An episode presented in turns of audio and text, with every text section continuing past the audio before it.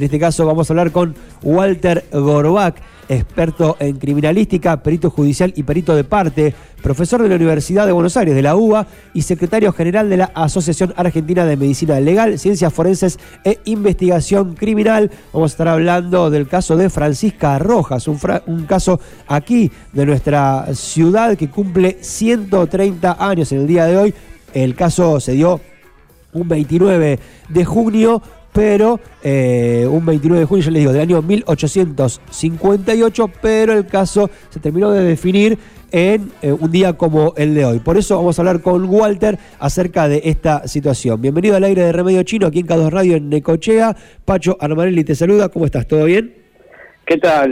Muchas gracias, buen día Pacho y Adrián, y gracias por la comunicación. No, muchas gracias a vos por atendernos. Bueno, imagino que con el currículum que tenés, un caso como este no te debe resultar para nada ajeno, ¿no? Porque fue un, hito de alguna manera de la actividad de la que desarrollan ustedes, ¿o no? Sí, absolutamente. Esto fue un antes y un después para la investigación criminal, no solo argentina, sino mundial. Es decir, es un hecho en el cual eh, tuvo una trascendencia y, un cambio significativo en la manera de investigación de investigar ciertos tipos de hechos de, forma científica.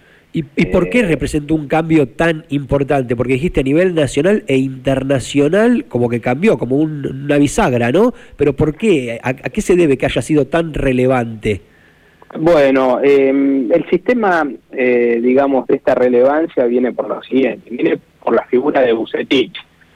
Bucetich eh, fue un inmigrante, es decir, una persona que, llega a la Argentina eh, desde Croacia, desde lo que es Croacia, y él, eh, bueno, tuvo primeramente un, empleo en lo que era obras sanitarias de la Nación y e ingresa a la policía de la provincia de Buenos Aires.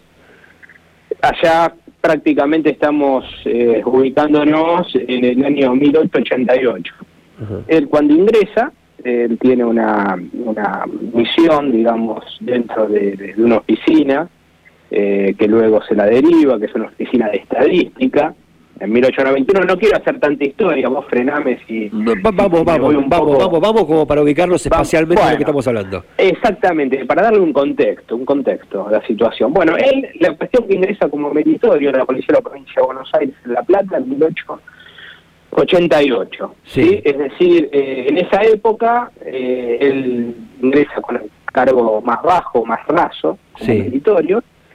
Eh, inmigrante, gran trabajador, la cuestión que a los poquitos meses lo derivan a una oficina de estadística, él sabía leer, sabía escribir, cuestión, recordemos, en esa época el analfabetismo y demás hacía una diferencia enorme eh, el hecho de la, de la lectura y de la escritura. Sí. Bueno, la cuestión que eh, cuenta, bueno, acá, acá, la historia se divide en diferentes hitos, es decir, hay diferentes versiones. Yo voy a tomar la que a mí me fueron transmitiendo mis, mis maestros, mis, profesores, sí. que creo que es la más fiel, al menos de lo que conozco de, de lo que está en la literatura. La cuestión es que lo visita, en aquella época era el, jefe de policía, el capitán Guillermo Núñez, lo visita un, funcionario provincial, bonaerense, ingeniero Seguí, el cual era, era una persona muy culta también para la época, y deja olvidado en su escritorio una revista, una revista científica francesa, una revista que hoy por hoy eh, continúa vigente, es decir, después de eh, más de 130, 140, 150 años. Sí. Esa revista francesa, Revue Scientifique, estaba escrito un artículo, un artículo basado en un sistema de identificación que se basaba en la medición de diferentes partes del cuerpo. Se llamaba sistema antropométrico. Bueno, este capitán de, policía, eh, jefe, lo convoca Bucetich, que estaba a cargo de una oficina que se llamaba Oficina Estadística, y le dice que trate de generar o de crear un sistema identificativo basado en ese artículo que mencionaba la revista. Bueno, Bucetich comienza a trabajar un poco la cuestión y rápidamente se da cuenta que ese sistema no, no es confiable y no era fiable. Tenía diferentes digamos, eh, variantes entre, entre el análisis. La cuestión que en el medio de esta revista, en otro artículo, en otro apartado, se hablaba sobre la conformación de la estructura de los pulpejos, se llama, o las improntas digitales. Las huellas digitales. Estos dibujos, exactamente. Bueno, estaba, estaba ese artículo. Bucetich se aleja de la orden eh, de, su superior, empieza a bucear un poco más en este, en este mundo de las huellas digitales. Y él genera un sistema precario, ¿sí? es decir, digo precario por, por, por después cómo lo perfeccionó, pero rápidamente, a los poquitos meses, en 1891, genera un sistema de identificación basado en las improntas digitales, huellas digitales. Hasta ahí a un punto y aparte, sí. en todo el mundo no existía un sistema de identificación de personas. No, y aparte, me mata lo que estás diciendo, que le llevan una revista con un sistema que le recomienda ir por ese lado y el tipo se da cuenta de que por ahí no iba, pero de casualidad en la misma revista hay una idea vaga de cómo podría ser otro sistema y él se toma de eso para generar su propio sistema cuando en el mundo entero no había nada al respecto. Totalmente, totalmente. Por eso yo cuando cuento esto, yo me puse muy contento cuando ustedes desde la radio ahí de Necochea me, hacen el llamado. Es más, pensé que era de, alguna autoridad municipal para, para darme algún tipo de distinción, porque hace veintipico de años que le hago en, el buen sentido, promociona a Necochea por este hecho, que si bien se toma conocimiento en los pocos años, se, está dando mucha discusión, pero yo desde el inicio hago hincapié allá en la Facultad de Derecho de la Universidad de Buenos Aires sobre este hecho. Bueno, hago... o, sea que Necochea, la Facultad de Derecho, es conocida por este caso. Eh, eh, no, eh, a lo que me refiero, yo, soy docente en la Facultad de Derecho de la Universidad de Buenos Aires y desde hace más de 20 años eh, siempre menciono y recalco la importancia de, Necochea en lo que es eh, en lo que es eh, actualmente investigación criminal no solo argentina sino mundial. Pero bueno no me quiero adelantar todavía a, a, tu pregunta original. Estamos en 1891 sí. con este sistema que dice bueno tengo algo interesante en función al análisis de las huellas digitales. Hay que ponerlo en práctica, ¿o no? Exactamente. Claro, hay que ponerlo en Todavía no, no, no, no, no, estaba en la práctica. 1892, y aquí sí vamos al hecho puntual. 29 de junio de 1892, sí.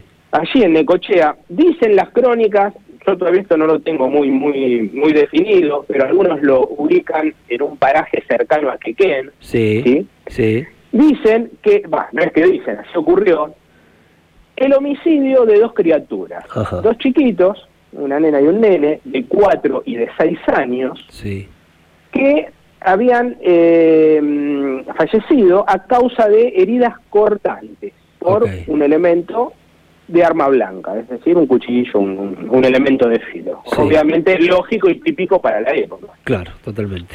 Bueno, la conclusión que estos chiquitos eran hijos de una señora que se llamaba Francisca Rojas. Acá también la historia, digo, la literatura marca dos, dos variantes diferentes. Algunos dicen que en realidad estaba separada de, su esposo y a modo de venganza quiso, digamos, mutilar a los chicos. Otros dicen que en realidad eh, tenía una relación o un amorío con otro vecino y este vecino del lugar eh, no, no, no quería a los chicos y por eso esta señora habría tomado esa determinación, pero no nos vamos a, a, meter un poco en la motivación porque en realidad ahí... Lo importante es lo que pasó, digamos, lo importante es lo que pasó, lo que sucedió, el acontecimiento. Lo que sucedió, tenemos dos chicos que estaban fallecidos, obviamente un homicidio, por armas blancas, y esta señora indicaba como autor del hecho a otra persona que vivía cercano a esta finca, a este lugar. Claro. Bueno, la conclusión que se comisiona el personal policial de Necochea hasta este, este lugar constata, por supuesto, la muerte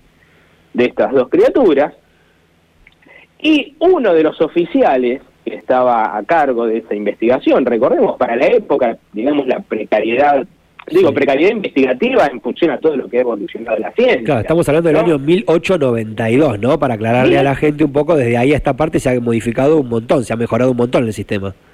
Totalmente. Bueno, en 1892 llega este oficial y le llama la atención que en la puerta de ingreso a esta finca estaba ensangrentada, ¿sí? Una huella digital. Ah, ya desde el momento que llegan en la puerta hay sangre y hay huellas digitales marcadas en la sangre. Exactamente. Ah. Este oficial que había tenido una instrucción por parte de Bucetich, Bucetich tenía sede, esta oficina estadística, en La Plata. Ok. En La Plata. Casi 500 kilómetros. Sí, sí 500 kilómetros. Exactamente. Entonces, este oficial, eh, más allá de la acusación que hace esta señora, toma el recaudo y corta parte de la madera en donde estaba justamente estampada esta huella ensangrentada, la corta, la recorta, la saca, la quita y le toma una impresión digital ¿sí? de los diferentes eh, dedos a la señora, a la denunciante y al acusado. ¿sí? Y al acusado. Al acusado por un hecho atroz que había generado una conmoción absoluta para la época. Obviamente son dos criaturas. Y, además, este acusado que se llamaba de nombre Pedro Velázquez. Bien. Hasta ahí la investigación externamente giraba a, bueno, hay un acusado eh, firme, tenemos dos criaturas fallecidas y una imputación bastante severa para la época. Bueno, ese material, las fichas y el, este marco de puerta, desde Necochea se traslada o lo remiten hasta La Plata. O sea, el marco de la puerta viajó de Necochea hasta La Plata para ser estudiado. Exactamente. Sí, sí, un pedazo de, madera que habían, digamos, quitado de este marco, no el marco entero. No, no, fragmento, sí. Viajó exactamente ese fragmento hacia La Plata junto con la ficha de la denunciante, la señora Francisca Rojas, y del imputado o del acusado, Pedro Velázquez. Ok. Bueno, llega La Plata y Bucetich ahí tiene una gran oportunidad de poner en práctica. La que estaba real. Bucetich era. Sí, prácticamente sí. Todos los que uno más o menos trabajamos en algunas cuestiones así que innovadoras, siempre se busca justamente el hecho, el hecho bisagra para comprobar o no si lo que uno está haciendo es correcto o, si tiene algún asidero científico. Bueno, llega esto y Bucetich determina que la huella ensangrentada en realidad pertenecía a, la, a uno de los dedos de la ficha de la denunciante, de la señora Francisca Rojas, y no del acusado, el señor Velázquez. Bueno, con ese dato, con ese dato, genera un vuelco en la investigación, se invierte la acusación, la señora, esta Francisca Rojas, luego admite el hecho de haber matado a sus dos criaturas, reitero, no está claro el motivo, porque la historia marca dos variantes diferentes, dos o tres. Pero, pero lo importa es que de esta manera se demostró que efectivamente la, eh, la que responsable del crimen había sido la mujer. Totalmente. Y un tribunal justamente con sede en Dolores la juzga y la condena a la señora. Eh, ubiquémonos, 1892 se pone en práctica el sistema. Se lo conoce a este hecho como el primer eslabón criminal o hecho criminal en la cual la dactiloscopía lo resuelve y tuvo un vuelco a nivel mundial. El primer hecho que la dactiloscopía se aplica para resolver un hecho criminal es argentino. Bien, es argentino y es necochense, voy a agregarle yo en este caso. Bueno, exactamente, y es necochense, necochense eh, y es argentino. Esto generó un vuelco absoluto en toda la ciencia criminal. ¿Por qué digo esto? Porque rápidamente el sistema se empezó a difundir a, primero a los países limítrofes y luego a todas las partes del mundo.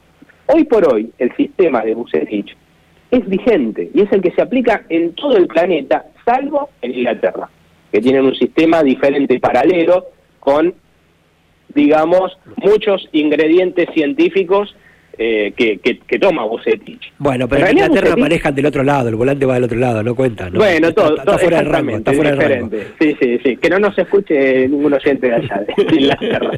Bien. Pero bueno, sí, en realidad el sistema, que en, síntesis es un sistema prácticamente espejo del de Bucetich, Sí, pero tiene, tiene otros, otros, otros, otras maneras de investigarlo. Ahora, yo, Walter, tengo una pregunta para hacerte en relación a todo esto. Estamos hablando con Walter Gorbach, me quedaría hablando horas acerca de esto, pero los tiempos de radio nos exigen como alguna, alguna premura. ¿Qué efectividad concretamente tiene este sistema y si es la misma que tenía en su momento, digamos, sigue teniendo la misma efectividad ahora, 2022, que en 1892, eso fue variando, y cuán efectivo es eh, concretamente. Bueno, es, es interesantísimo lo que me preguntas. Mira, eh, el sistema Bucetich en 1891 lo reformula en 1896 y lo mejora. Desde 1896 a hoy, 2022, el sistema de investigación o de, o de cotejo de fichas es exactamente el mismo. No cambió una coma. No cambió nada. Eh, para la Argentina y para el mundo. Ok, impresionante. Es decir, el sistema que él establece es 100% confiable. De hecho, es el sistema más confiable en cuanto a otorgar una identidad a las personas. Es decir, eh, tiene la confiabilidad suprema y no se ha determinado justamente gracias a ese sistema la existencia de dos personas en el mundo con misma huella. Si no, ya el sistema ya se caería. Porque alguno podría decir, bueno, puede ser esta persona el autor del hecho y algún otro más. que tenga identidad. Pero solamente esa persona tiene esa huella digital, tanto es así que ahora, por ejemplo, cuando naces, ya desde que naces, ¿no? Te impregnan tus huellas digitales, por ejemplo, el documento, y es como la forma de reconocimiento que se ha instalado universalmente. Universalmente, y es más, ni siquiera tienen misma huella gemelos, gemelos univitelinos, es decir, esas dos personas que son hablándolo vulgarmente, dos gotas de agua, las huellas son diferentes. Ok, buen Hay diferencia hasta en, hasta, hasta en eso. Esto dio un giro totalmente eh, eh, mundial, repito, hoy todos los laboratorios del mundo, bueno, yo he tenido la suerte de, visitar muchos de ellos, eh, tienen una imagen, un, una, una, un, un un monumento, un aula dedicada a Bucetich, en el FBI, en Francia, en España, en México, cualquier lugar del mundo que vayamos, mm. hay algo dedicado a Bucetich. Porque generó una revolución para la época. Para la época. Eh, te agrego un pequeño dato más. Sí. Eh, Bucetich en 1911 le dan eh, como encargo, acá en la Argentina, el Registro Nacional de Enrolamiento para el Ejército, que es lo que después comenzó a ser Registro Nacional de las Personas. Claro. Digo esto porque en realidad la documentación identificativa personal comenzó a partir de 1900. Es decir, en esa época no existía el documento de identidad en el mundo. Bien. San Martín no tuvo documento de identidad. Bien, buen dato. Por decir algo. Eh, es decir... Y todo eh, empezó gracias a Bucetich, digamos. Exactamente, y ahí la identificación, no solo para cuestiones criminales, obviamente que se aplicó fundamentalmente, pero para cuestiones civiles, es decir, para afiliaciones, para, para, para cuestiones de, laborales. Claro, para la vida en sociedad, digamos, para llamarlo de alguna manera, dentro del marco Totalmente.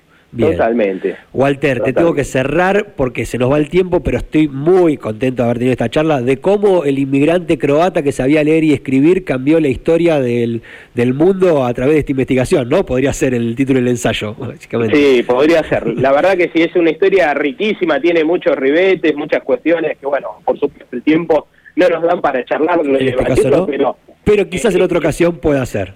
Por supuesto, pero es muy bueno, muy bueno. Excelente. Walter, muchas gracias por esta charla, por esta información. Y bueno, ahora sabemos un poco más. Mirá, hasta dónde llegó Necochea, al mundo entero ya desde aquel momento. Muchas gracias por la charla, ¿eh? Por supuesto, a ustedes. Muchas gracias. Hasta cualquier momento. Así pasó Walter Gorbach. Él es este, experto en criminalística, perito judicial y perito de parte, profesor de la UBA, secretario general de la Asociación Argentina de Medicina Legal, Ciencias Forenses e Investigación Criminal. Y estuvimos hablando del caso de Francisca Rojas, del cual se cumplen 130 años en el día de hoy, cuando se usó por primera vez las huellas digitales, sistema que se usa en todo el mundo. Bueno, la primera vez se usó en un caso de Necochea por creación de Juan Bucetich, lo que estuvimos hablando hasta recién con Walter.